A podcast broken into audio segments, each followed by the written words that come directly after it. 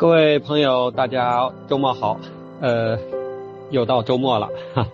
每一次说这个又到周末的时候，感觉这个时间可快了啊。呃，我非常想说，那想想一句新的话啊，就是周末了应该怎么说呢？呃，除了又到周末了，还能说出什么新的语言来呢？就是到现在我都没想起来，哈哈，所以只好。每次都说啊，各位朋友，大家晚上好，又到周末了。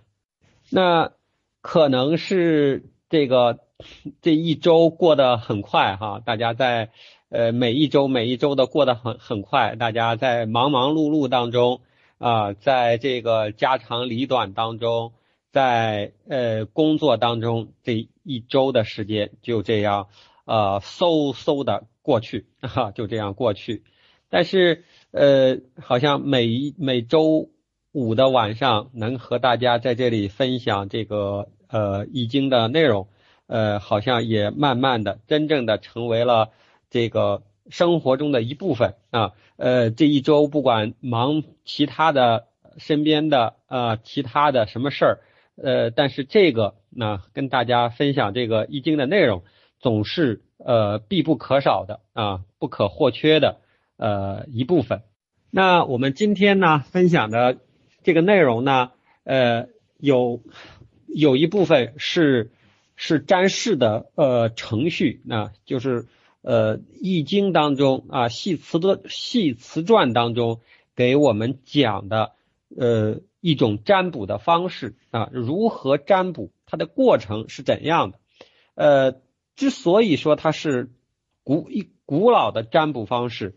因为它是呃文献有文献记载的最最古老的，呃所谓有文献记载哈，就是它可以堂而皇之的哈，你拿出文字来，呃我们都我们知道这个奇门哈，奇门遁甲这个这种占卜术也好，它是属于呃呃或者是它有其他的功能也好哈。奇门遁甲它里头包含的功能，除了预测之外，是不是还有其他的功能？这个不敢说没，不敢说有，也不敢说没有啊。好像是说是这个在传说当中是呃皇帝战蚩尤的时候，那个时候用应用过这个技术，但是这个技术到底怎么用不知道，并且它只是一个传说，而这个传说。的来源是呃是明朝的或者是唐朝的呃烟波钓叟歌啊是在这里头出现的。这个烟波钓叟歌它是最早记录奇门遁甲的这么一个文字性的东西啊。但是这这篇这篇文章哈烟波钓叟歌它到底是什么朝代的？这个也很难考证哈。呃，所以我们。我们历史当中有很多很多呃有价值的东西，它是不在那个正史里呃流传的，它是在民间流传的啊。但是呢，我们现在今天要学的这个占筮的方法、占卜的方法，却是在《易经》的文字当中，那就是在它的系辞传当中。那这个占卜的方法很简单。啊，也很简，呃，呃，我说的很简单是什么意思呢？呃，是它的方式很简单，但是呢，它的过程比较复杂啊，它的过程是比较复杂的，并且我们今天讲的这个给大家介绍的这个占占卜的方法呢，也是没有什么含金量的。所谓没有含金量的意思是，这个方法到网上一查就知道。那随便查，到处都有。但是我们我们要我们介绍的时候，一定要给他一点含金量。那么给他含金量的地方在哪里？就是要告诉大家你在哪一步上要注意啊，在哪一步上要注意。那我先把这个呃文字发上来啊，先把这个文字发上来，大家看一下。那我们看哈，说大衍之数，大衍之数五十哈，其用四十有九，分而为二以象量。卦一以象三，蛇之以四以象四时，归其于乐以象润。五岁占润，故再乐而后卦。天数五，地数五，五五相得而各有合。天数二十有五，地数三十，凡天地之数五十有有五，此所以成变化而行鬼神也。那这里其实要讲的哈，其实要讲的就几句哈。那几句是什么呢？就是呃五五位相得而各有和啊，天数五，地数五，五位相得而各有和。这个地方稍微要解释一下。然后呢，呃。此所以成变化而行鬼神也，这个也需要呃给大家稍微讲一下，呃就是就是按照哲学的，哈哈啊，我们把它说的高大上一点啊，要哲学的来讲，那其实也不一定是哲学的啊，就是显得有学问一点儿，显得有学问的样子来讲。但是前边的啊大眼之术这个，它是什么意思呢？呃，它就是在讲呃。怎么怎么样来演算？怎么样来占卜？那占卜的方式，我们古人用试草啊，古人是用试草的。那这个试草到底是个什么东西？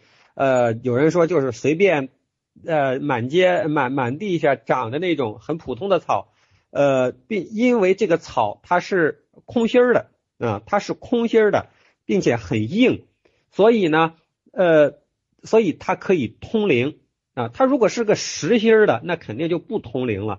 正因为它空心儿的，它就可以通灵，有点像芦苇哈，但是比芦苇要细多了。啊，到底是草是什么，我也不知道。呃，大家去网上查啊，看一下这种呃译文趣趣事，挺有意思啊。那这个是草要五十根，这五十根呢，就相当于这个大眼之树。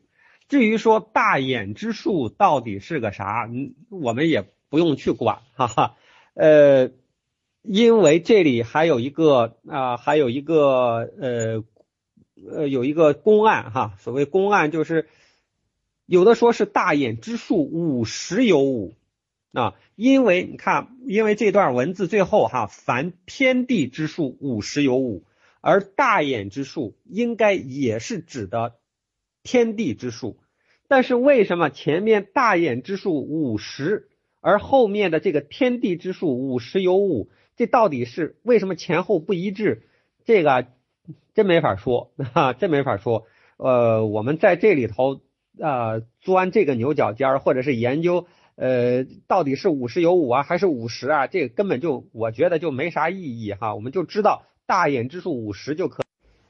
呃，我说没啥意义哈。只是在我的这个角度来说哈，那可能在更有学问的眼、更有学问的呃学者眼里，或者是高人眼里，我说的这个话可能是很幼稚的，这个没办法哈。呃，我们这个作为呃普通人吧啊，呃说一些不负责任的话，我我想呃朋友们也是可以理解的啊。就是大眼之术五十，我用五十根试草那。我用五十根竹签行不行？可以。我用五十五十五十个扑克牌也五十张扑克牌可不可以？可以啊，都可以。那我小的时候啊，小我我说我小的时候可是真小的时候哈，那时候上初中的时候，呃，用这个用这个扑克牌就是用的扑克牌来演算的啊，来进行的这个大眼之数五十哈。那把这五十张。这个五十个试草哈，五十我我我们下面就用竹签儿哈，我们通通通的归为竹签儿。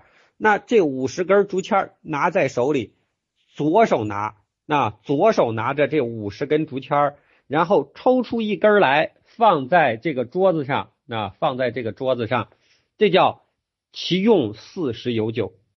然后两个手信手一分啊，信手一分。这个时候就分而为二以象量，那么这个地方就是最关键的时候，你信手一分的时候，一定要心里想着自己预测的这个事儿啊，想自己心里想自己预测的这个事儿要怎么想，就是你不能拼命的想，这个时候就过了。也不能说我不想，我随便就就分了，这个也不对。那怎么样把握这个度是很关键的。那这个度，它把把握到什么程度呢？其实，呃，就像手里抓抓沙子的那个感觉啊，抓的紧了，好了，这个沙子漏出去了；那抓的松了，这个沙子也会漏。那正好这个手抓的不紧不松的时候，这个沙子漏不出去。好，那我们此时此刻想心里这件事儿的时候，那你也要把这个这个心里想这个事儿的时候，也是要不紧不松，既既着意又不能刻意，这就是信手一分的时候，此时此刻你那个心灵的状态。我们用只有自己有这样的一个心灵状态，才会和神沟通。我说的这个神可不是人格的神啊，《易经》当中所有的那个神全都不是人格的神，是事物变化背后的那个力量，就是人的心灵才能和那股力量进行最有效的沟通啊，这是一个心灵的状态，并且。自己问的这个事儿，你一定要有一个明确的问题，就是你自己不能把这个问题想得特别模糊啊。你比如说，比如说哈，呃，我我我要问哈，我和我我现在我和我的女朋友成啊还是不成啊？你你如果这样想，如果这样想，他回答的就不一定好，就是。你当你看到这个结果的时候，你不知道应该怎么看，那应该问什么？那应该问什么？问的越具体越好啊，问的越具体越好。呃，怎么问啊？怎么问？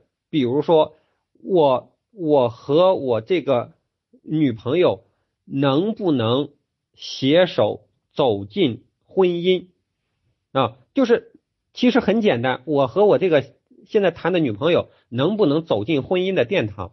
这个时候，他这个大家要要想明白哈，走进婚姻的殿堂，并不代表两个人就幸福。这个大家一定要要要明白哈。这走就是两个人一块儿走进婚姻的殿堂不一定幸福，两个人白头偕老也不一定幸福。啊，所所谓的幸福是啥？就是就是你两个人白头偕老了，两个人又吵又骂，打打架打了一辈子，干了一辈子仗。这个叫不叫幸福？啊，呃，这个有待于我们每个人去思考啊，有待于每每个人去思考，到底什么叫幸福？我们把这个事儿问的越具体，他回答的越清楚啊，回答的越越清楚，不要问的这个问题就模能模棱两可，这这不行。好，那分分而为二以向量，然后呢，然后呃。左手和右手两两两两两个手里都有竹签儿哈，这个时候你要从右手的这个竹签儿里，右手的这个竹签儿里拿出一根来，夹在小指和无名指的中间，这叫挂一以向三。那挂一以向三，从右手的这个这个右手的竹签里拿出一根来，夹在。小指和无名指这个位置啊，挂一以向三，奢之以四以向四十。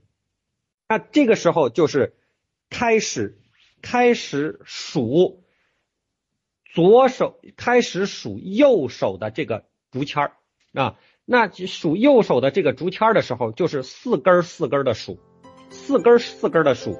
那四根四根的数，最后你看它余几根儿？它如果余四，它如果余四就是四根儿哈，余四就是四根儿，余三就是三根儿，余二就是两根儿，余一就是一根儿，然后把这个余数，把这个余数再加到中指和无名指中间，